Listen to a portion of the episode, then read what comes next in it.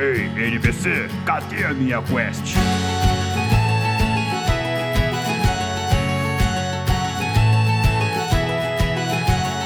Saudações aventureiros! Como dizia Vin Diesel, aqui é Brasil e sejam muito bem-vindos ao NPC Genérico, o podcast onde você escuta cultura geek e de quebra recebe XP por escolher a Giovanna no Guilty Gear. Aqui é o Sander. E aqui é o Kaique. E no episódio de hoje, vamos falar sobre as melhores referências ao Brasil e aos brasileiros em games, animes e qualquer mídia de cultura pop. E quem nos acompanha nessa pauta verde e amarela é o Leão do Galinha Viajante.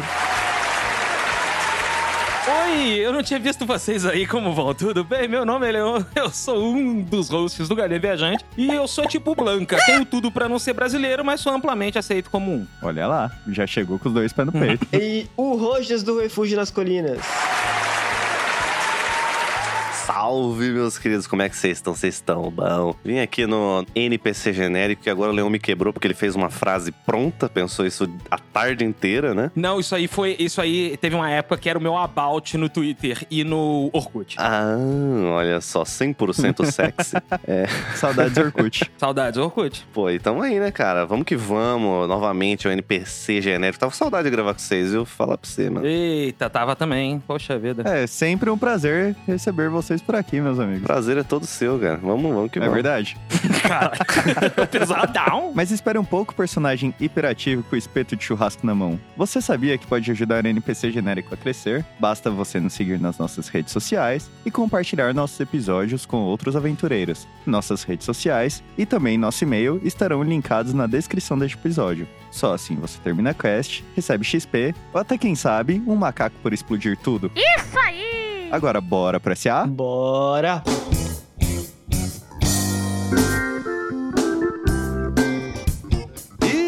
Chegou a hora do nosso SAA, o serviço de atendimento ao aventureiro. E para o SAA de hoje, nós vamos começar aqui agradecendo a todos os aventureiros épicos que contribuem com a nossa campanha no Apoia-se. Muito obrigado, Sabrina Camargos, Vanessa Vilas Boas, Aline Buzetti, Andréia Montanha, Juninho Maradona, Renato Caliani, Samuel Rowling, Hugo e Igor Torquetti, Débora e Sara Barreira, Felipe Leal, Luiz Henrique, Maicon Alves e o nosso queridíssimo ouvinte secreto. Muito obrigado pelo apoio de todos vocês. Muito obrigado, galera. E eu, tenho, eu tô começando a criar uma teoria que o ouvinte secreto, na verdade, é o Kaique. Olha aí. Que só tá fazendo isso pela zoeira. é a cara do possível. Kaique isso. O Kaique é o apoiador secreto. A verdade é que ele pode estar em qualquer lugar, cara. Ele pode ser qualquer pessoa. A gente pode estar andando na rua e já ter topado com ele algumas vezes. Já pensou É nisso? verdade. Aham. A gente derrubou a carteira, ele, ô, aqui tá sua carteira. A gente nem sabia que era o ouvinte secreto. É isso aí. e muito obrigado também a você que, mesmo não apoiando diretamente a nossa campanha no Apoia-se, compartilha os episódios do NPC Genérico com outros aventureiros, ajudando a gente na nossa divulgação. Muito obrigado a você também. Isso aí. Valeu, galera. Olha só, cara, nós estamos eu aqui, eu e você gravando este SA, e nem eu, nem você estamos no episódio. Acho que é a primeira vez que isso acontece. Caralho, é verdade. Aê! Nossa participação pro episódio. E agora, sem mais delongas, Raulzito, vamos aqui interagir com as respostas dos aventureiros, a perguntinha da semana que foi feita lá no nosso Instagram. E só lembrando que se você não quiser ouvir este SAA, você pode pular este episódio para 9 minutos e 54 segundos.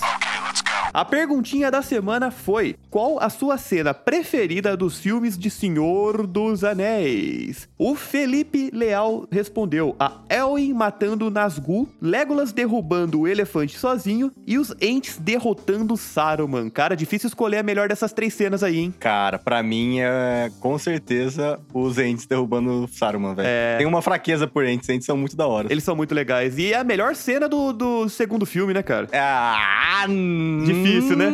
A luta do segundo filme, cara. A batalha do segundo filme. Não tem A como. cena do Gimli sendo tacado também é icônica demais. Sim, o Gandalf descendo da, da montanha 90 graus com o cavalo ao amanhecer do quinto dia. É que essa cena em específico, cara, a gente leva o filme inteiro daqueles dois hobbits só na marotagem ali tentando convencer os entes a lutar. Então é, meio, bem, é bem catártico, É, finalmente, a hora que elas começam a lutar, né? Mas as outras também, o Witch King morrendo também é boa. É boa, Todas é boa. boas. A luta é boa, né? Sim, é mesmo. E claro, a cena do elefante morrendo também, né? Do Legolas escalando e dando conta do elefante sozinho também é, épica pra caramba, cara. Eu lembro quando eu vi pela primeira vez. Hoje foi... em dia não é tão bonita. É. Mas ela é muito da hora, cara. É. É. é um dos motivos que eu prefiro o Legolas ao Gimli. Os efeitos visuais acabaram envelhecendo meio mal pra essa cena, né? Não dá pra dizer que não. Mas ainda assim é uma boa cena quando a gente olha dentro do, do contexto, do, do tempo e tudo mais. Com certeza. O Fábio J. Queiroz respondeu aqui, ó. You show not pass. Não tem como não ser esta cena do Gandalf. É, com certeza. You show not pass! É o maior meme, né, cara? Sim. E eu vou te falar, a cena do elefante pode ter envelhecido mal, mas eu não acho que o Balrog tenha envelhecido mal, Não, cara. cara, ele continua ótimo até hoje. Puta bicho Sim. da hora, velho. Ele lembra muito o Rakdos, o demônio do, do Magic. É verdade, o Nossa, demônio ele parece do Magic. demais. É verdade. é, é uma versão até mais medonha que o Rakdos, porque o Rakdos ele ainda tem uma forma, né, cara? Tipo, É. o Balrog, ele, ele fica meio me- oscilando a forma dele, Sim. entre sombra e fogo, labareda com trevas, é um negócio meio O doido. que, que você acha dele ter um chicote, Mário? Você acha da hora ou você acha que poderia ser outra arma? Cara, ele tem, na realidade, ele tem uma espada também, né? Ele tem uma espada e um, e um chicote. Então passa uma vibe meio Trevor Belmont do, do Castlevania, sabe? Sim. Mas, porra, uma combinação estranha de dual wield, né, velho? Um chicote É, e uma é. espada. Chicote e espada é uma combinação esquisita mesmo. Mas acho que ficou da hora. Tem gosto pra tudo, né? Se Sim. não fosse por isso, ele não tinha arrastado o, o Gandalf pra baixo. E não sei como não perdeu a perna também, com um chicote flamejante puxando ele pra baixo. É, realmente, o bicho é nervoso. A Sabrine.ica respondeu: Quando a Elwen mata o Senhor dos Nazgûl, só uma mesmo? Os três filmes podem ser uma cena. É, realmente. Os três filmes são bons demais. Sim. E mais uma vez aqui a citação da Elwen matando o Nazgûl, né? Nenhum homem pode me derrotar. Eu não sou nenhum homem. Morreu. Espadada na cara. O Eduardo Shine respondeu: Aquela lá do velho na ponte. Nunca assisti. Nossa, aí é foda, hein? Ai, meu coração, Eduardo. Cara, o Eduardo foi muito maroto. Ele jogou a cena no ar, assim, ah, o velho da ponte. Vai que tem É. realmente uma cena foda do velho na ponte, né? O pior é que todo mundo sabe a cena do velho da... Você descrever desse jeito, todo mundo sabe qual que é, né, velho? A, a formiguinha atômica despencando da ponte em Gondor. Não, eu acho que ele falou do, do Gandalf do Shall Not Pass, cara. É verdade, é verdade. Porra, Nossa, olha aí. Pensamos em duas cenas diferentes, cara. Cacete. Mas as duas cenas são muito boas. Eu só tava pensando agora, cara, o Balrog tem asa. Ele tem. Como que ele caiu, esse filho da puta, velho? Ah, é, mas ele é porque pra cima. é adorno. É adorno. Sabe, tipo, é MMO que você compra Ah, asa e você não entendi. voa? Da STR, né? Só isso. Deu STR e não deu o resto. Dá bônus de Entendi. força ali, de intimidação, mas não serve pra porra nenhuma. Entendi, faz sentido. O Nerdola Rampage BR comentou que é o Gandalf voltando upado. Ah, lá, velho safado. Cusão. Cusão. O velho da ponte. Ah, Gandalf, eu não sei do que vocês estão falando, eu não é, sei eu quem não é escuto Gandalf. esse nome há muito tempo. E pra finalizar, o nosso amigo aqui, o Renato Underline Caliani, respondeu. Cena do Bilbo medonho. Foi isso que ele Não. O primeiro encontro dos hobbits com o Passo Largo. Ó, não foi a cena do Bilbo Medonho, mas chegou perto aí, em proximidade É. de- do, do filme. É verdade. Cara, essa cena, é como a gente falou, ela é muito boa, que ela definiu os clichês de, Definiu, de RPG cara. de mesa, né, velho? Você encontra um estranho te olhando na taverna. Rola a percepção. Acho que o Kaique conseguiu narrar muito bem essa, essa cena no episódio. Pois é. E você, Mário? Qual que é a cena no geral que você mais gosta? Cara, a cena que eu mais gosto, puta, é muito difícil de falar. é cara. muito- difícil, né, É velho? muito difícil escolher, cara. Eu acho que se eu fosse escolher uma cena, eu escolheria fazendo uma homenagem aqui a todos os momentos de interação entre o Legolas e o Gimli, porque pra mim eles são os dois melhores personagens de, de toda a franquia e o equilíbrio perfeito entre alívio cômico e ser fodão em combate, sabe? Sim, é verdade. Mas tem uma cena específica deles que você gosta mais? O, o Gimli sendo arremessado, cara. É. Porque essa cena ela combina É. muito bem coragem, né? Ser badass com ao mesmo tempo uma cena engraçada, cara. Pensa, Sim. o quanto de coragem um anão do tamanho do Gimli não tem que ter pra ser arremessado no meio daquele monte de orc sozinho. Porque o Aragorn ia ter que pular lá depois, entendeu? Cara, e ele tem que superar o orgulho, né? Porque querendo ou não, o anão é muito orgulhoso. Exatamente. Então essa cena, pra mim, ela é, é uma das minhas cenas, se não a minha cena preferida do Senhor dos Anéis, com certeza. E a cena do final, né? A, vocês não devem se curvar, né? A, coroação do Nossa, cara, Aragorn. essa cena é maravilhosa, velho. É maravilhosa. Mas, pra mim, seria essa também do Aragorn. My friends, you bow to no one. Que ele fala, né? Aham. Meus amigos, vocês não se curvam a ninguém. Cara, eu juro pra você, eu tô arrepiado, cara. É. Eu amo essa cena. Vira e mexe, eu tô revendo ela aí no YouTube, É, né, cara? Só muito pra dar aquela bonita. sensação gostosa de novo. Nossa, demais. E a cena, pra mim, é uma cena simples, mas eu gosto muito que é dos Nazgûl aparecendo, cavalgando em câmera lenta, sabe? Saindo no meio da floresta, assim. No primeiro Nossa, filme, cara, né? Aquilo é cagaço, velho. Aquilo é cagado. É muito bom. Os Nazgûl mantêm a sua imponência até hoje, cara. Uma das criaturas Sim. mais legais de toda a cultura pop. Eu concordo. Mas então é isso, Raulzito, bora pra pauta. Então bora! Pão, pão, pão, pão, pão. NPC genérico.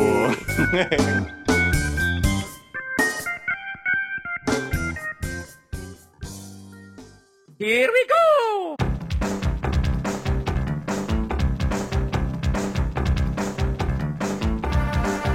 É isso, galerinha. No episódio de hoje nós vamos falar, basicamente, brasileiro em qualquer mídia que nós soubermos falar. E aí? Tá, vamos, vamos combinar um negócio aqui. A gente tava combinando antes da gravação. Hum. Não vale citar o Blanca, porque primeiro ele não é brasileiro, segundo que ele é hors concurso. Ok. Não, eu acho que tem que citar o Blanca. É porque ele não é brasileiro, cara. Ele é filipino, na verdade. É, você falou em não citar o Blanca, mas você já tá citando já, né? Então meio. Não, é que assim, ao não citar o Blanca, eu concordo. Mas a gente não pode deixar de citar que ele foi jogado na floresta amazônica porque ele tem cara de besta. Então, tipo, besta bestial Entendi. mesmo. Não Ah, tá. igual... Não, porque ele também tem cara de besta, no sentido que você provavelmente achou, você que tá ouvindo aí, né? É, De fato. exatamente. Mas então, o, o fato, assim, é que eu e mais 13 pessoas que gostávamos da, da lore de joguinho de luta antigamente, né? A gente descobriu esse fato de que, na verdade, o Blanca, ele é filipino. Né? E ele caiu no Brasil enquanto viajava pra cá. E sempre foi assim, né? As pessoas achavam que ele era brasileiro. Era lenda urbana de arcade. Arcade é o cacete, né? Fliperama. Que arcade é Mas coisa moderna. Tem a bandeirinha do Brasil lá. Brasil! Brasil! Nossa, a única coisa que veio na minha mente agora foi Ronaldinho Soccer 94. Na verdade, né, vamos falar, o maior brasileiro dos games, por incrível que pareça, eu não vou falar que é o Mineirinho, mas foi o grande Alejo. Ô, Alejo. Alejo, cacete, Alejo. Ele é brasileiro. Alejo. Grande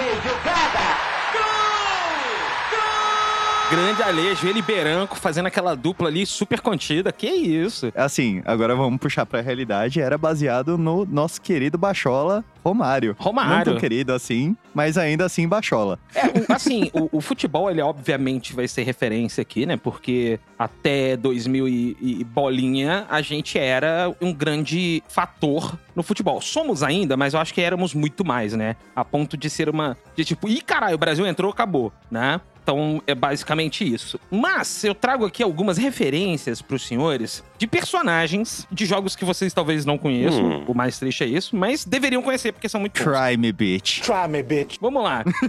Quem aqui já jogou Psychonauts? Conhecem Psychonauts? Psychonauts eu Conheço conheço. o jogo, mas nunca joguei. A Mila Vodello, ela é brasileira. Ela, inclusive, é dublada por uma brasileira que mora lá fora. Pra poder ter o sotaque correto e bonitinho. Cara, mas ela é uma personagem legal? Ela é muito bacana, ela é muito bacana. Eu tenho uma dúvida aqui. Ela é hiperativa e faz churrasco? Não, não, não. Ela não é estereótipo escrachado, tipo a Laura do Street Fighter? Não, não, bem longe da Laura. Ela tá mais pra Bond Girl, década de 60, misturado com o Brasil. Mas Ah, passa tá. longe do estereótipo brasileiro como um todo. Porque eu Não. realmente odiei a Laura do Street Fighter. É, a, a Laura, a Laura é um problema sério, porque eles estavam querendo fazer uma referência ao Sean, que também é brasileiro, né? A sim. família da Laura é brasileira. Só que, ao invés deles colocarem o Sean, eles queriam trazer um personagem novo, né? Aparentemente o Ono, que é um tarado, ele veio pro Brasil, viu a mulherada que ficou louco, falou que tinha que fazer uma mulher. Então, o real é que o Sean ia lutar uma- um, um estilo de luta mais puxado pro jiu-jitsu, né? E porque dentro da lore ele é discípulo do Ken. Tanto é que um dos especiais, especial mesmo, que gasta a barrinha dele é o Hadouken, porque ele ainda não aprendeu a fazer o Hadouken direito. Ele é discípulo de quem? É do Ken, pois é, verdade. De quem? Ken Masters, o próprio. E aí a Laura acabou sendo a taradice do ano, porque o Ono é muito tarado. muito Imagina, tarado. nem parece. Né? Não tem nem sexualização de personagem feminino no Street Fighter. E no Tekken, eu ia falar da Christy. Christy Monteiro aqui, né? Mas a Christy Monteiro, ela tem um passe. Por que ela tem um passe? Porque, cara, ela parece de verdade. Então a gente deixa pra lá. Agora, o ponto é, uma coisa que poucas pessoas sabem é que o Jetstream Sam do Metal Gear Solid Revengeance é brasileiro. Oi? Olha o nome dele! Só um brasileiro ia, ia escolher um nome artístico tão foda quanto Jetstream Sam. É porque de verdade. Jetstream, Jetstream é o nome daquele, daquele famoso sudoeste, aquele ventinho frio que te pega desprevenido, Hum. né? Cujo nome náutico é minuano. Olha que bonito. Isso é um Jetstream, né? O personagem BR, que poucas pessoas sabem, é o Rikuo, do Darkstalkers, que é basicamente o Homem-Peixe, né? Ele é full brasileiro mesmo, né? Dentro da lore do Darkstalkers, a Amazônia foi inundada por causa do efeito estufa, né? Derreteram a calota polar, Uhum. a Amazônia foi completamente inundada. E aí, uma raça de seres híbridos, né? Anfíbios, nasceu lá. E o Riku, sendo o rei dessa raça, ele é assim, total, total brasileiro. Nascido na Amazônia. Na porção brasileira, no caso. Porque quando você vai jogar Darkstalkers, você vê que é de fato onde fica Manaus. Eles tiveram esse cuidado, depois de terem cagado o, o cenário do Blanca, né? Que é uma aldeia de palafitas com a jiboia.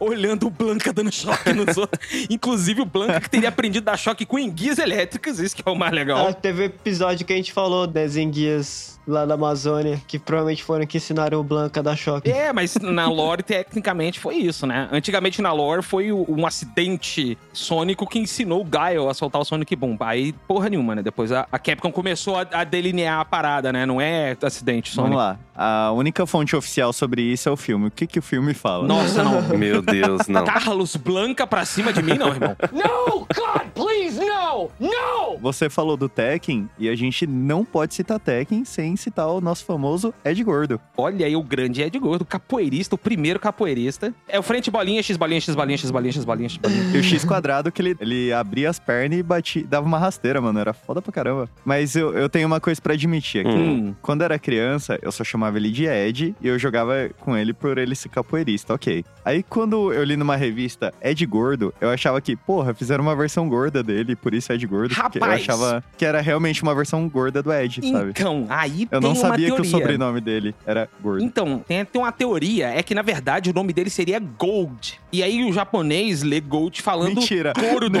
É sério. Não, E aí veio pra cá como gordo, direto, por causa do RU. A pessoa que fez a adaptação pensou, pô, RU, na verdade, é o, o japonês falando R. Não pode ser, E aí, mentira. aí acabou que, não, agora ficou como gordo mesmo, porque tem uma, uma sonoridade exótica, vamos botar assim, Caraca, pra cara. falantes da língua inglesa e falantes de japonês, né? Se eu não me engano, né, nessa última Evo que teve esse ano, teve um top 8, teve um jogador de Ed, né? É o famoso rogue player, né, cara? É o cara que chega e dá dedo do meio pra tier list. Fala, não, aqui É, não. então, eu vi que tinha o Liu Majin falando que isso foi, mano, como vocês podem falar mal do Ed, cara? Olha esse maluco jogando de Ed, ele falando. Não, não tem É, como. su- é surreal, é surreal, é surreal. Só liga pra tier list quem não se garante na porrada, E não é eu, eu concordo plenamente, eu concordo plenamente. Me vejo obrigado a concordar com palestrinha. Agora, eu juro que é a última, última curiosidade que eu vou dropar na cabeça de vocês, e essa é meio desconhecida. Alguém aqui conhece um jogo de RPG do Super Nintendo chamado Ogre Battle? Nossa, não. Não. Ogre Battle é um jogo de RPG no Super Nintendo que ele tem um lance meio RTS, né? Você tem que comandar suas tropas pelo mapa.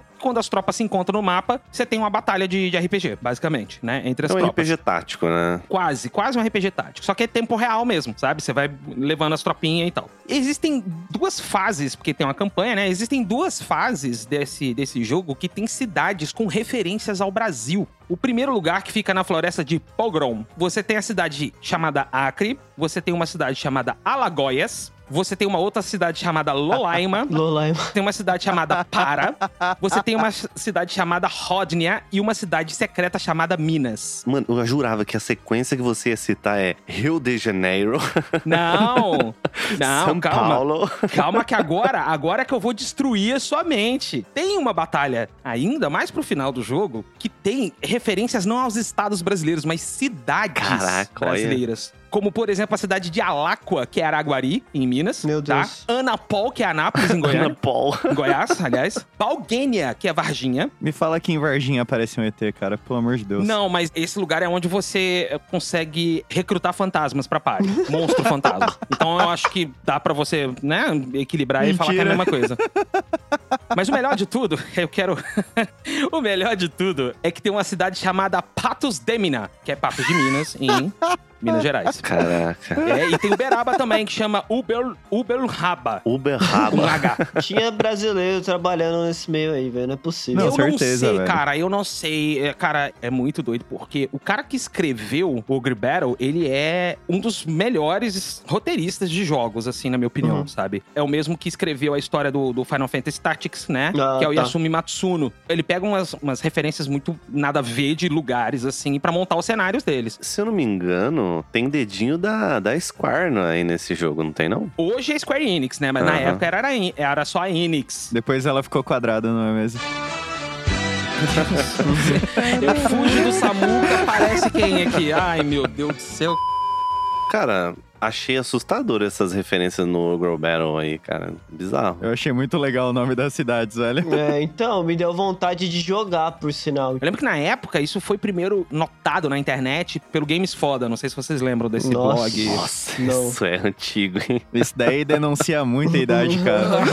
Ô, amigo, isso denuncia muita idade? Que isso? É porque eu não falei pra você quantos CDs do AOL eu tinha, cara. Nossa. Isso daí é da época que FDS significava fim de semana, não é mesmo? Exatamente, é isso mesmo. E essa, e essa outra parte que eu falei, né, do Ogre Battle, foi uma descoberta recente no Reddit do Ogre Battle. É uma coisa que passou muito por alto e parece que veio gente da equipe confirmar que, de fato, aparentemente alguém da equipe viajou para o Brasil em algum momento. Ah, que da hora. Porque acontece muito casos de pessoal do Brasil pegar referências de fora, né? Mas é raro a gente ver Uhum, o sim. pessoal de fora pegar referências do Brasil, né? Colocar dentro de um jogo. né? Difícil mesmo, é bem difícil.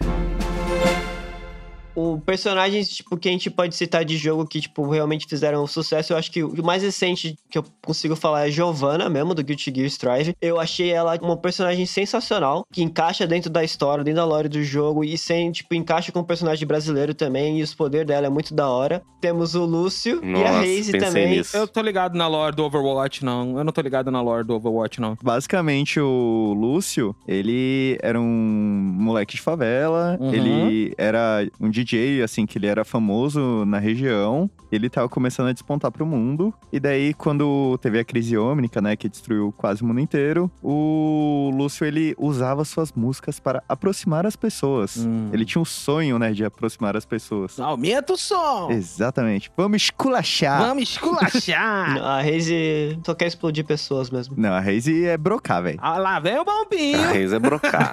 Aí, esse que é o foda, porque ele é hiperativo, assim como quase todos os personagens brasileiros são retratados. E como que ele conseguiu a arma dele? Alguém consegue me dizer? Não, cara, eu faço a mais puta ideia. Vou falar que foi alguém do projeto Overwatch. Que... Ele roubou da empresa. Não, não é possível. Fazia Eu, os eu Omni. pensei nisso, mas eu falei, não, deve, vai ser soar muito preconceituoso. Ele roubou os aparelhos e ele conseguiu modificar esses aparelhos pra transformar a música dele em cura. Too much Brazilian. Prefiro a Raze, sendo completamente sincero. Cara, eu vou falar pra você que eu prefiro a Raze, cara, hoje em dia. Eu gosto do Lúcio. O Lúcio é Foda-se. Legal, mas porque acho que foi uma das primeiras, assim, os primeiros bonecos, personagens aí, brasileiros que a gente teve, assim, de jogos grandes, né? Pelo menos da minha. do, do mundo online, né? Que eu vivo. Mas a Raze foi o que eu gostei mais, cara. Não sei se é porque eu passo a maior parte do tempo jogando Valorant, talvez. Cara, porque você consegue ser tóxico com ela.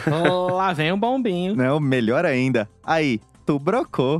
Aí, tu brocou. Pior que a Raze é um dos poucos bonecos que dá pra você realmente atrapalhar o seu time com as skills, tá ligado? E realmente dá pra ser muito tóxico jogando de Raze. Aí, tu brocou. Aí, tu brocou. E isso porque a gente tá falando muito dos personagens, assim, que são mais famosos, conhecidos. Porque a gente fosse entrar, assim, na, na seara da SNK, por exemplo, com King of Fighters e Fatal Furies da vida, Nossa. Uhum. né? Aham. Dá pra gente citar o- o Richard Meyer, que é um dos capoeiristas de Fatal Fury. Que eu acho muito foda, por Ó, o sinal. Richard Meyer e o Bob Wilson, ambos são bem legais. Nós temos o Marco Rodrigues, o praticante, olha só, de jiu-jitsu brasileiro, BJJ, no Garou, Mark of the Wolves. E temos o, o personagem mais what the fuck ever, que é o Bandeiras Hattori. Bandeiras Rato. Fala que ele é baseado no Antônio Bandeiras. Eu não por sei se ele é favor. baseado no Antônio Bandeiras, mas ele é um ninja brasileiro, velho. Ninja brasileiro. E assim, Vega, me Bem desculpa. fora da curva, né? Mas ninjutsu espanhol versus ninjutsu brasileiro, eu acho que dá nós, cara. Tem como fazer um ninja recheado, né? o ninja com arroz e feijão. Depois da maionese no temaki, foda-se, sabe? A gente ganha de todo mundo. O brasileiro tá nem aí, cara. Tá nem aí. Ele fala, mano, foda-se. Aqui é Brasil. É verdade. Afinal, a regra é clara, né, velho? Se não tem recheio, dá pra rechear, obviamente. Olha o croissant, por exemplo. Exatamente. E eu já vou jogar a treta aqui. O nosso croissant é melhor que o francês, foda-se. Com certeza. Ou como alguns diriam, né? Croissant sem recheio é só pão. Você é vergonha da profissão! Como é bom fazer treta no, no, no podcast dos outros, né, cara? Cala sua boca! Eu tenho mais um aqui de jogos que ele foge um pouquinho do personagem e vai mais pra região como um todo. Hum, uhum. Que é o nosso querido Ragnarok Online com a região de Brasilis. Nossa, o Kaique pescou essa, velho. Não, é, porra, eu jogo essa merda. Nossa, meus pesos, cara. É. Haguizinho é bom. É, era. Se tivesse falando isso em 2002, 2003, 2004, eu ia concordar, velho. Você tem o seu CDzinho da UOL, eu tenho o meu CDzinho da Level Pô, Up Games mano, até você hoje. fala de Ragnarok, vem Gumbaldi na minha cabeça, cara. Pô, Gunbound, Gunbound é bom saudades em Gunbound, porra. Mas sobre Brasilis, o que, que a gente pode falar do mapa que é brasileiro do Ragnarok? Hum, Basicamente, eles fizeram uma floresta enorme. que e coisa, a não? gente é retratado como um monte de índio, velho. E, assim, o da hora... Da hora sim, né? Modo de falar. Mas os NPCs são os padrões, assim, do Ragnarok. Mas tem um NPC que tem uma camiseta verde e amarela com um 9 estampado na frente, Porra, cara. cara. É muito bom. Só falta a bola dele ser um pão de queijo, né? Pra completar o, o- o- a desgraça. Agora, falando a real, assim, uma das coisas que eu achei muito louca e que eu gostei foi que os MVPs, né, que são os monstros mais fortes da região, eles são baseados nos monstros do folclore brasileiro. Inclusive, o MVP maior dessa região é o nosso querido Boitatá. Eu amo o Boitatá, cara. E pra quem quiser saber mais de folclore brasileiro, tem um episódio aí, né? Exatamente. Muito bom, inclusive. Muito bom, muito bom. Mas ó, vou trazer aqui pra vocês aqui, vocês vão me ajudar nessa aí. Eu pensei em trazer pra vocês referências em animes, cara, Ai, ai, um ai, pouco ai, fora ai, ai, ai. Referência anime é bom, hein? Cara, eu lembrei de uma coisa aqui que eu só descobri anos depois, tá? Confesso que eu não sou muito do Team Pokémon, sou mais do Digimon, tá? Ih, Confesso. ele, Amém. bloqueia, tchau. Boa, boa. Aí sim, tá certo. Mas eu, eu vou contradizer aqui o que eu acabei de dizer e vou trazer uma referência de Pokémon. Porra.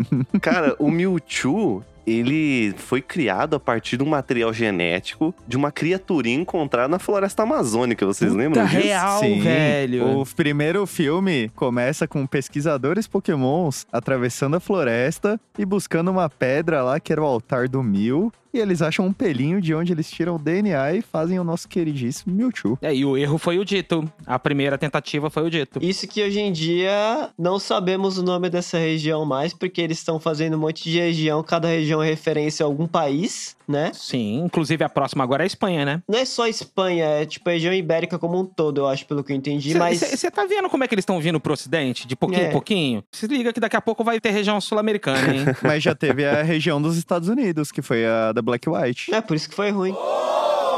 tá explicado. Ô, treta! Essa treta foi instaurada Tiros, braba. tiros foram atirados aí, ó. Eu não quero dizer É nada, não. brincadeira, gente, é brincadeira. Ou será que não? Não é não. Pior design de Pokémon são dessa geração. O refúgio nas colinas não compactua com nem nada que foi dito nesse podcast. É, Olha só, eu vou pegar uma referência de anime, então. traz aqui pra gente, que eu já tenho é, a várias referência aqui. que poucas pessoas sabem. Gundam Double Low, Gundam 00. Meu Deus. Hum, Em Gundam 00, tem uma organização militar chamada Celestial, ou Celestian, agora eu não lembro, Beam. E elas tenta impedir uma, uma leva de mobile suits, né? Que são os robôs, basicamente, de Gundam. Uhum. que é muito mais foda do que existe. E onde que eles estavam sendo produzidos? Aonde? Aonde? Na Zona Franca de Manaus. Isso aí. Sem caô, é em Manaus, Zona Amazonas. Franca de Manaus. Eu não esperava por essa, não sei porquê. Sem caô, sem caô. Verdade. Tem uma referência muito legal que quando perguntaram pro escritor do One Piece quais seriam as nacio- nacionalidades dos personagens do navio do Luffy, ele falou que o Luffy é brasileiro, mano. E é isso aí. Total, né, velho? Mas o Luffy é full, full Brazilian, cara. Não, mas ele é o, o brasileiro no sentido mais é, estereotipado que Não, tem, com né? certeza. Ele é comilão, ele curte churrasco De e chinelo. ele é hiperativo. Olha só, deixa eu falar pra você, mas ele é, o, ele é o estereótipo do brasileiro pelo brasileiro. Esse é o ponto. É. Uhum. Você tá entendendo? Não é o cara que vem de fora e vê o Brasil. Então, assim, o Oda, ele acertou muito bem aí. Eu chamando também o acho, eu Luffy. também acho. Inclusive, se vocês assistiram o anime pela dublagem do Netflix, vocês vão ver que faz todo sentido que ele seja um personagem Sim. brasileiro. A chinela vai cantar. Ele fala pela questão que ele vê brasileiros como espíritos livres e o Luffy, dentro do universo do One Piece, é a personificação da liberdade. Né? 200% foda-se. Esse é o. Exatamente. O mundo tá pegando fogo, foda-se. Cagando pra todo mundo, né, cara? Não, é, cara, eu, eu, assim, vou falar da coisa que eu acabei de assistir, que é aquela saga de Enies Lobby. É basicamente o Luffy falando assim: vou comprar guerra com o mundo inteiro por causa de uma pessoa que eu gosto. E é isso. E aí, quem que vai impedir ele? Ninguém, porque ele bate em todo mundo, a tripulação dele com a mão pra trás. É, isso aí. Mano, mano 90% das brigas do Luffy é tipo, ele olhou pra pessoa, a pessoa olhou pra ele e falou: o que que é? Você olhou feio pra mim, vai tomar no seu cu. Não curti não, irmão. Vamos tampar na porrada nós dois aqui. Cinco minutinhos ali, perdendo a amizade. Uhum. Valendo a amizade, é justamente isso aí. Cara, eu acho que é uma referência muito da hora e muito bem feita, mano. De verdade. Em compensação, Ai, Hum, ai, lá ai. vem, lá vem. Braba, manda. Olê Samba. Não, não, não, não, não. Calma, calma, calma. Antes de falar de Ole Samba, a gente tem que falar do nosso querido Mac Ronieiro, que Mac é Ronier, baseado cara. no Ronaldinho Gaúcho. Ai, caralho. Ele é o capitão do time O Reino, que é a representação da seleção brasileira lá no Inuzuka Eleven. Inazuma. E o ataque especial dele, qual que é? Qual que é? Strike Samba! Turaiko Samba. Agora, por que que eu sei de tanto detalhe? Eu tenho vergonha de falar, mas eu fiquei com vontade de assistir todo esse arco quando eu vi. Ai, cara. É muito ruim, cara. Super 11 é muito ruim. Olha, em comparação ao estereótipo que o Eiichiro Oda conseguiu acertar, nesse caso aqui, eles simplesmente pegaram o estereótipo do estereótipo É, e mano. colocaram da forma mais, assim, esdrúxula que eu já vi na minha vida. Tipo, eles literalmente de- definiram o Brasil em futebol e samba. É isso. Exatamente, só faltou alguém atirar pra cima, cara. É assustador. né? Ó, falando em atirar pra cima, sabe um anime que não faz referência ao Brasil com o futebol e samba? Cowboy Bebop. Cowboy Bebop, ó, anime bom, hein? Okay, three, two, one, let's jam. Cowboy Bebop tem um, tem um momento, eu não lembro qual é o episódio agora, que tem três velhinhos conversando enquanto o Spike tá perseguindo alguém, e os três velhinhos são apresentados como Antônio, Carlos e Jobim. É, é verdade. legal. É porque esse trecho no anime, se eu não me engano, se passa, né, no Brasil, né? Isso. Que ali tem, vários, tem várias informações, tipo, bar do Armano, saca? Tem umas referências Aham, assim. Se eu não me engano, se não tô falando besteira, é bem nos primeiros episódios ali. Assistam somente o anime, tá? Sim. Ignora a série da Netflix, pelo amor de Deus. A trilha sonora do Cowboy Bebop é- pega muita referência da música brasileira da década de do Tom Jobim. É jazz e bossa nova, é isso aí, né, cara? Agora, se eu não tô, se eu não tô enganado, o Yu Yu Hakusho também tinha uma referência. Se não tinha, eles colocaram na dublagem porque é uma das melhores dublagens já feitas de anime. É a dublagem do Yu Hakusho. Tá pensando o quê, filho? Rapadura é doce, mas não é mole, não. Ah, não é o carro da pamonha, mas atrapalhou na hora certa, hein? Dane-se o mundo, que eu não me chamo Raimundo! Eu tenho uma dúvida aqui. É. A gente vai ficar só nos animes ou pode colocar desenho ocidental também? Ah, pode, Pode claro. colocar desenho ocidental também. Porque no duelo Shaolin tinha o famoso Raimundo Pedrosa. Raimundo Pedrosa. Deus do agora. céu. Caralho, o Kaique tirou do fundo do baú. Ele era o líder do grupo lá, mano. O maluco era foda, velho. Pedrosa, mano. Caralho. Duelo Shaolin era um desenho bom demais, cara. O Del Shaolin é do Cartoon Network, né? Sim. É, era do cartão. É, é daqui, tipo, lado C do cartão, nem lado B, né, velho? Era junto com o Multia Lucha, né? É, o Multi Lucha virou Cartoon Cartoon, foi eternizado, né? O Duelo Shaolin, não. Mas então, acho que foi uma representaçãozinha até que legal do brasileiro, sabia? Ele era quase que a representação do Peter Parker, sabe? Senso de humor, meio simpático, faceirinho ali, dá o jeito dele e. Ele era foda nas lutas, vai. Ele não ficou tanto naquele clichê do tipo samba, futebol e bobão, sabe? Alguns acertam, né? Tipo, diferente do Olê Samba. Nossa, que Olê lembro vergonha Samba. alheia, cara. Meu Deus.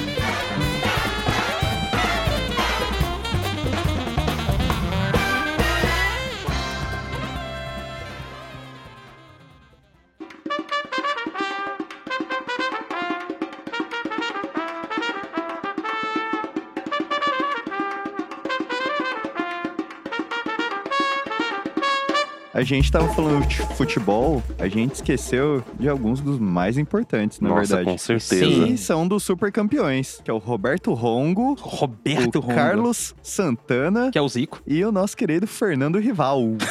Rival. Rival. Eu não sei quem ele deveria ser, o Rival. Deve ser o Rivaldo, né? Eu imagino. Pode ser. Eu imagino.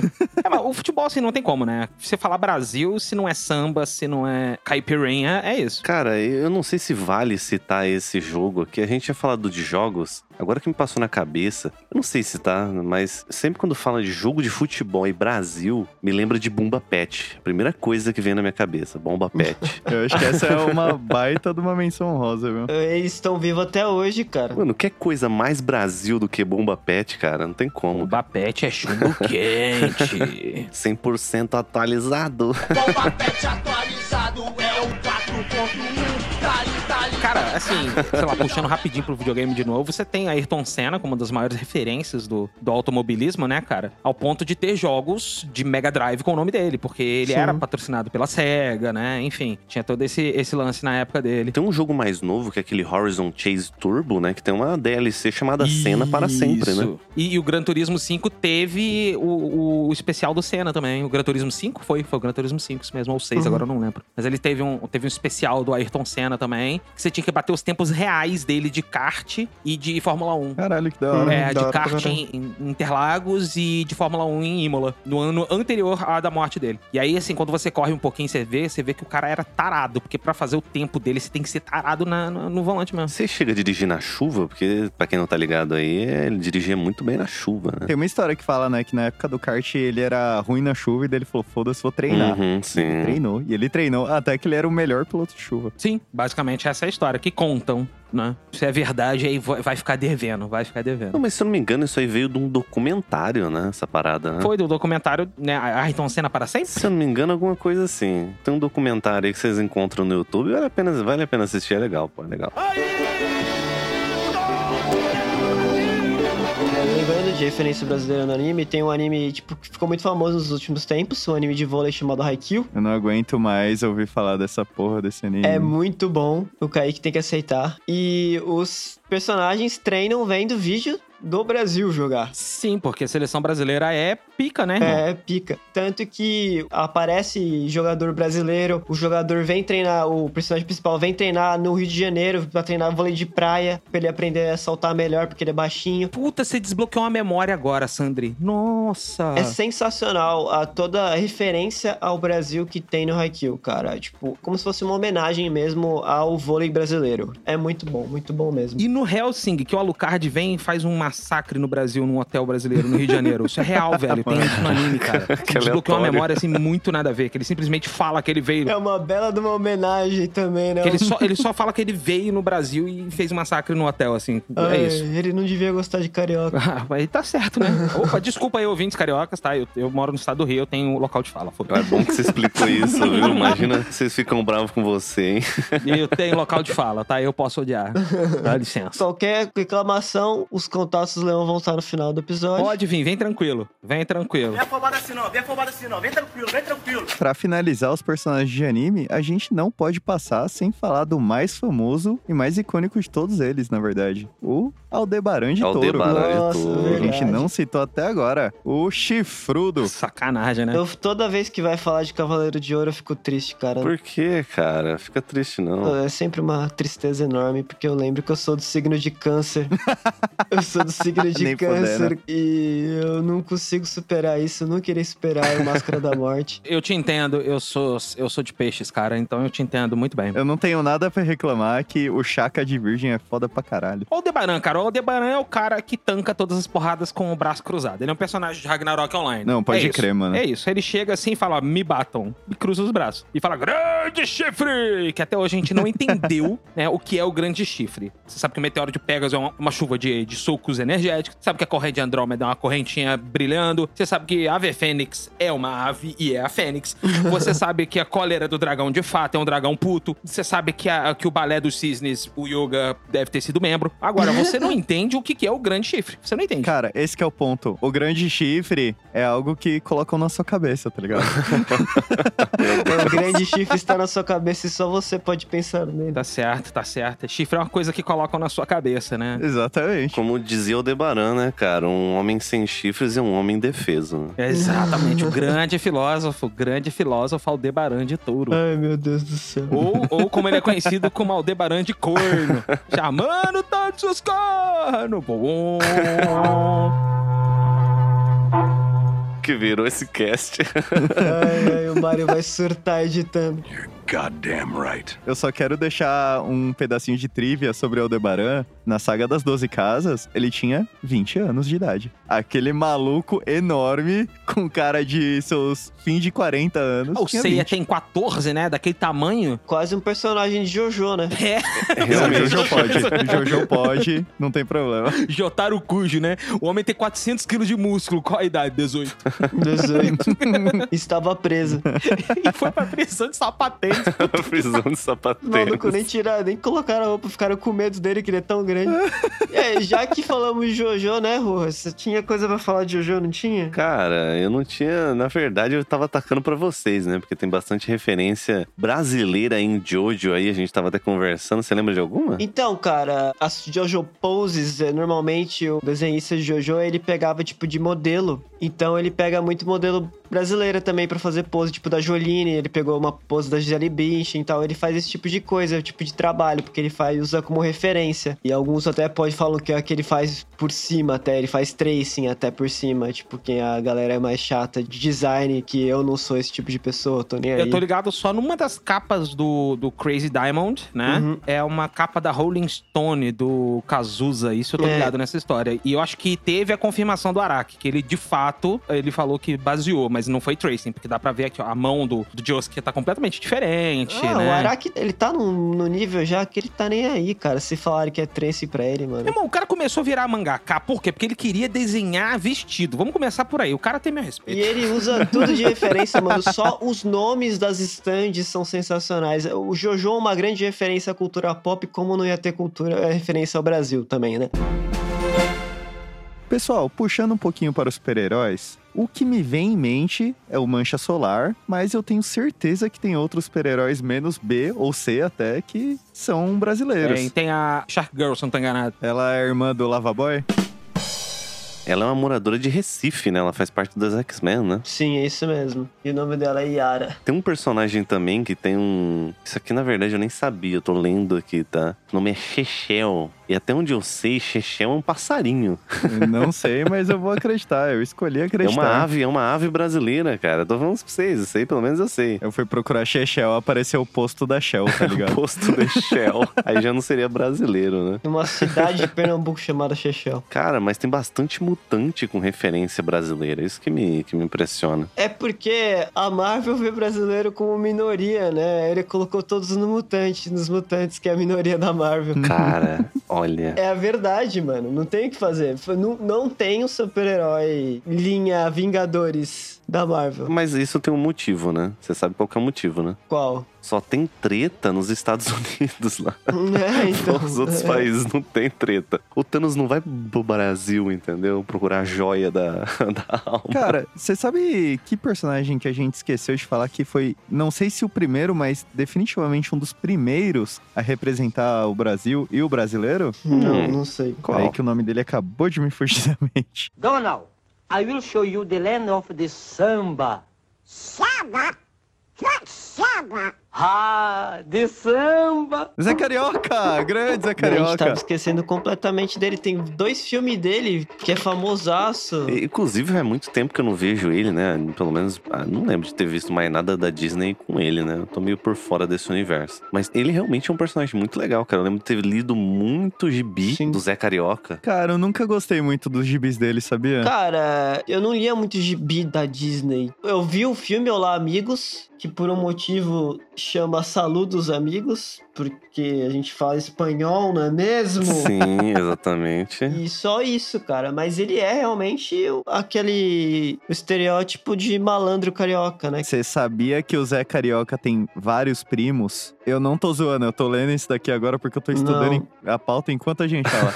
Os primos de Zé Carioca. Tem o Zé Paulista, Aham. tem o Zé Jandaia, que é o primo arretado do Ceará. Tem o Zé Pampeiro, que é o primo gaúcho. Cara, não lembro disso. Tem o Zé Queijinho. Eu duvido vocês adivinharem de Ah, onde vem vem. de nossa, Minas. será que é de Minas?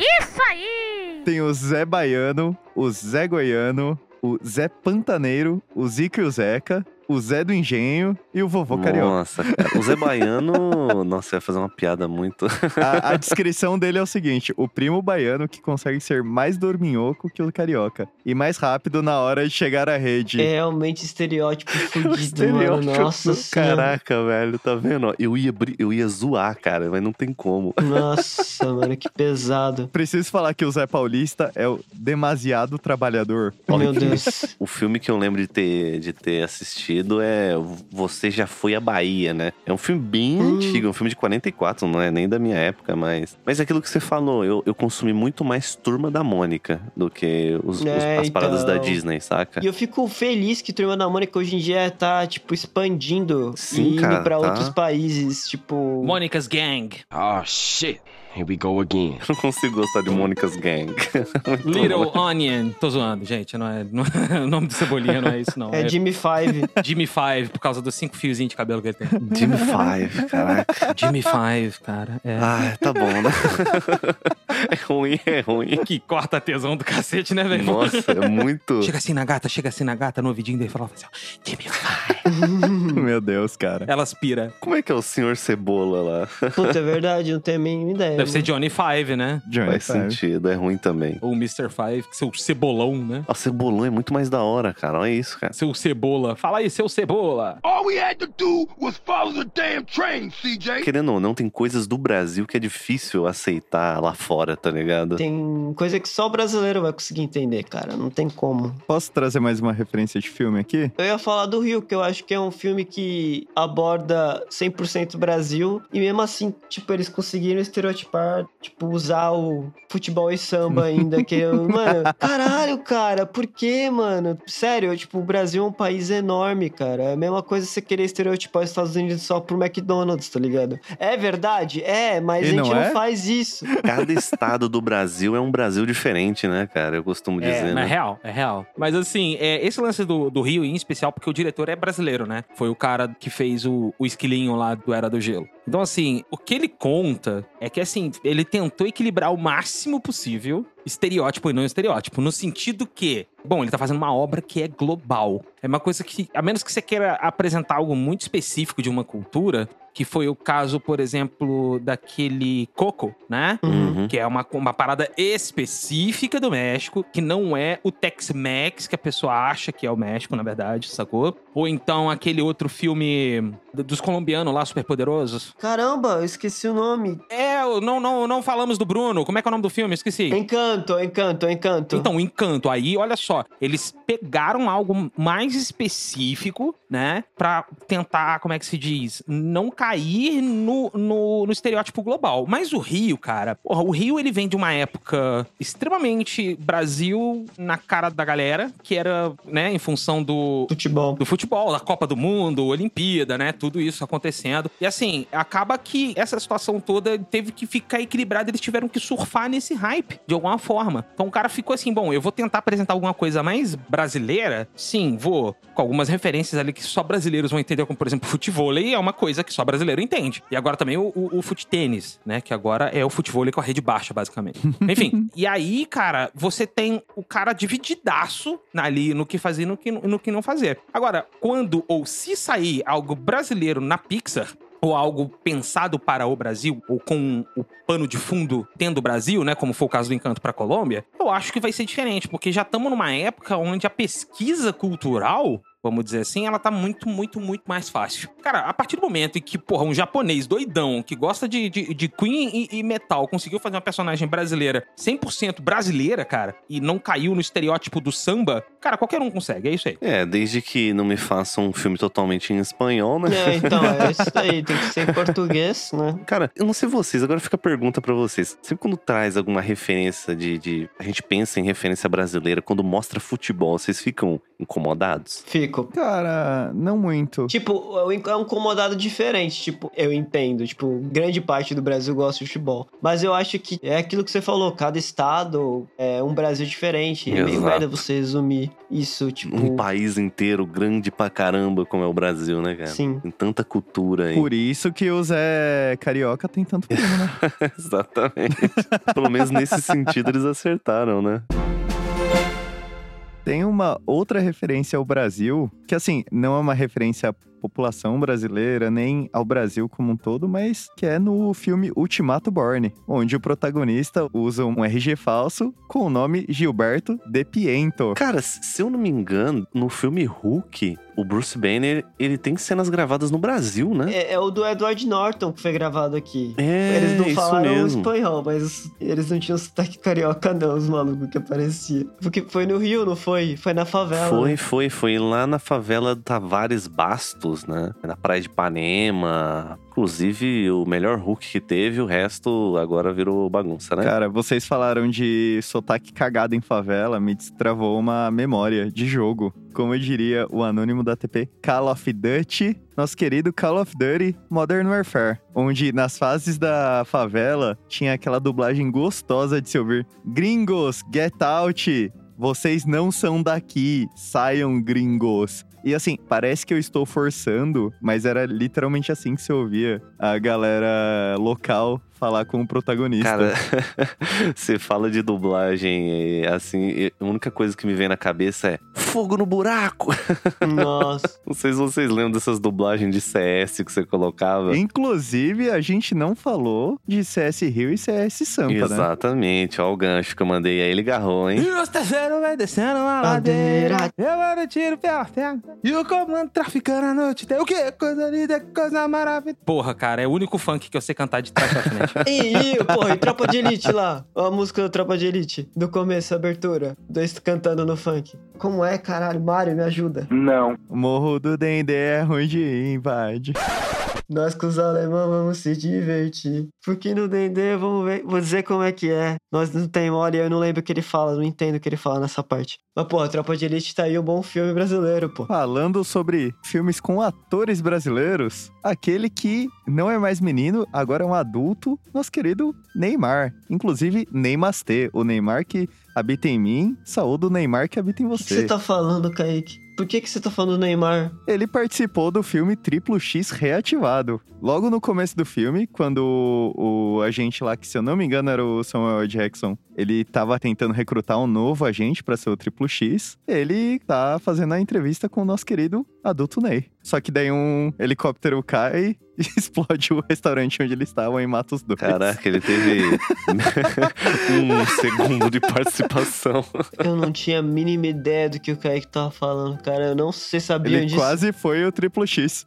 Vocês sabiam disso? Eu achei que vocês iam apelar pras coisas assim mais padrão, né? Tipo, Rodrigo Santoro no 300. Eu também achei, daí ele trouxe uma referência do Neymar, tá ligado? É, pô, é Gisele Bündchen no Panteras. É que E o Kaique, ele é o rei do random, cara. E ele trouxe um bagulho que eu fui pego completamente de surpresa e eu gravo com ele, entendeu? eu não estava esperando por isso. E aí o cara me chega total, assim, mega blaster com uma referência que eu acho que ele mesmo não é capaz de falar de novo. Caraca. Eu falo agora, de trás pra frente, frente pra trás e dando uma pirueta, começando com o Neymastê. Deus. velho. Eu ainda, eu ainda não superei, eu, ainda não- eu não sou capaz de superar isso. Inclusive, em novembro já fica aí Neymastê pra todos. Novembro é a época onde nosso adulto vai brilhar. Nosso adulto, porque ele não é mais o garoto, né? Pode escrever, velho. O menino Ney não é mais menino Ney. Ele não é mais menine. Ai, tá, entendi. Porra, cara. Copa do Mundo tá vindo aí, ó. se prepara, Léo. E aqui, eu quero falar uma coisa pra vocês, uma coisa que vocês não sabem, não tem, assim, a, a menor noção de que foi feita, assim, pensado 433% baseado no Brasil. Ah, porra. Hum. Uma das coisas mais brasileiras que existem, que é o quê? O café, justamente. Fiquei até sem Tá, palavras. continua.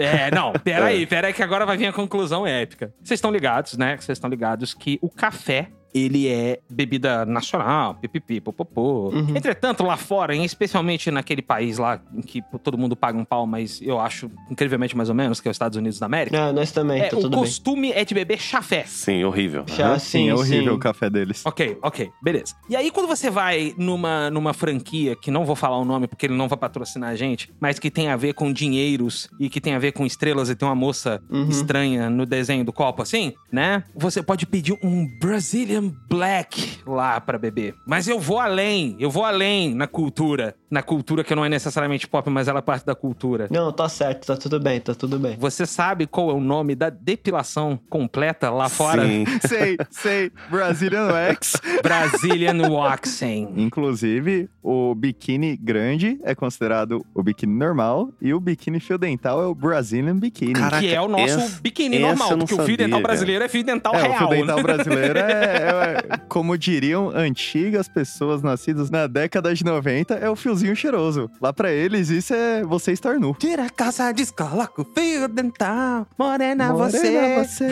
Tão é sensual. tão sensual.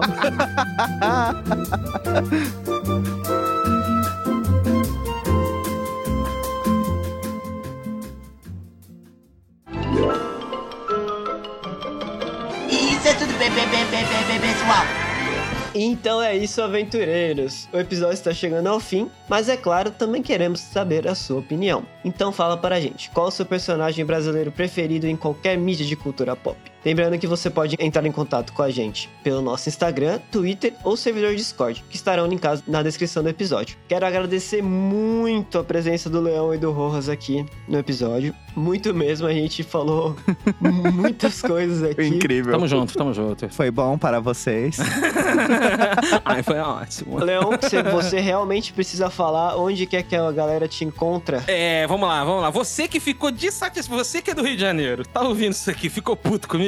Você pode mandar diretamente seu e-mail para sam arroba hotmail.com, tá bom? Eu moro atualmente em Santa Catarina, eu moro ali perto ali de, como é que é o nome do lugar mesmo que eu esqueci? Florianópolis, é isso aí, eu esqueci onde eu moro, olha não, só não, não, peraí. Não, não tem um nome legal pra Florianópolis também? Flower Piopolis. Power Calculus. Tô zoando, galera. É o seguinte, vocês podem encontrar mais sobre o Galinha Viajante nas nossas redes sociais, que é arroba Galinha Viajante, em quase todas as redes sociais que tem por aí, inclusive até lá naquela rede social de videogames que me fugiu o nome agora. E ah, você também pode encontrar a gente no nosso site, que é galinhaviajante.com.br. Toda quinta-feira tem episódio. Desculpa, toda quinta-feira Ah, bom. tem episódio novo. Na Twitch, né? É, na Twitch também temos lá, obrigado, ó, twitch.tv barra Viajante. E se quiser falar diretamente com Moá, do francês Moi, que você pode procurar aí, arroba Leon Cleveland nas redes sociais por aí afora, viu? Sou eu. Você vê um cara com cara de maluco, 50% de chance é eu. Cabelo grande, 75. Já chega mandando Mon Chéri, Já que chega, do francês se chega. traduz como meu cheiroso. Meu cheiroso, justamente. Já chega falando no francês assim, ó. Chega no ouvidinho dela ali que chama Jimmy Five.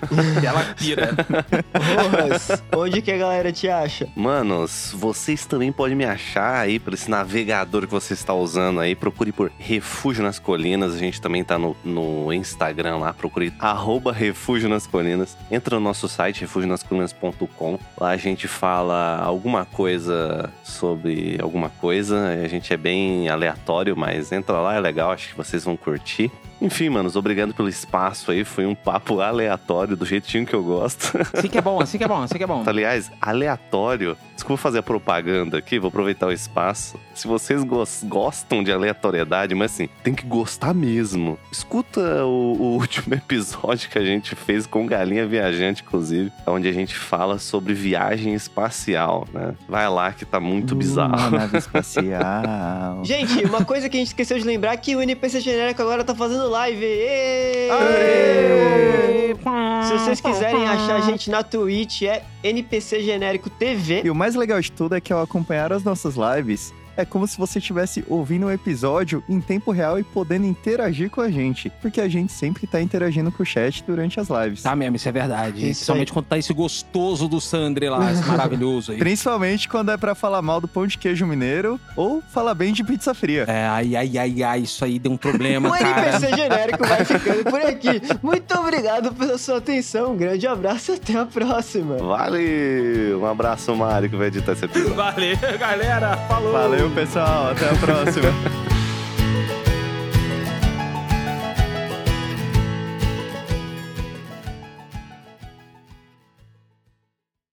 tem um anime que chama Konosuba. O Konosuba é Porra, bom. hein? Konosuba muito bom também. Ele também teve dublagem brasileira e teve um vídeo que ficou Não, muito famoso na internet, tipo, no Twitter brasileiro, porque ele mostra várias dublagens, tipo, do Konosuba, que, tipo, é uma cena que uma personagem precisa da energia do personagem principal, e ela fa- fala, tipo, can I suck it? E aí, em português, ela fala, posso chupar? Ele vira e responde, cai de boca. Mano, na moral, na moral, aí na edição do vídeo começa a tocar Brasil, é muito bom, cara.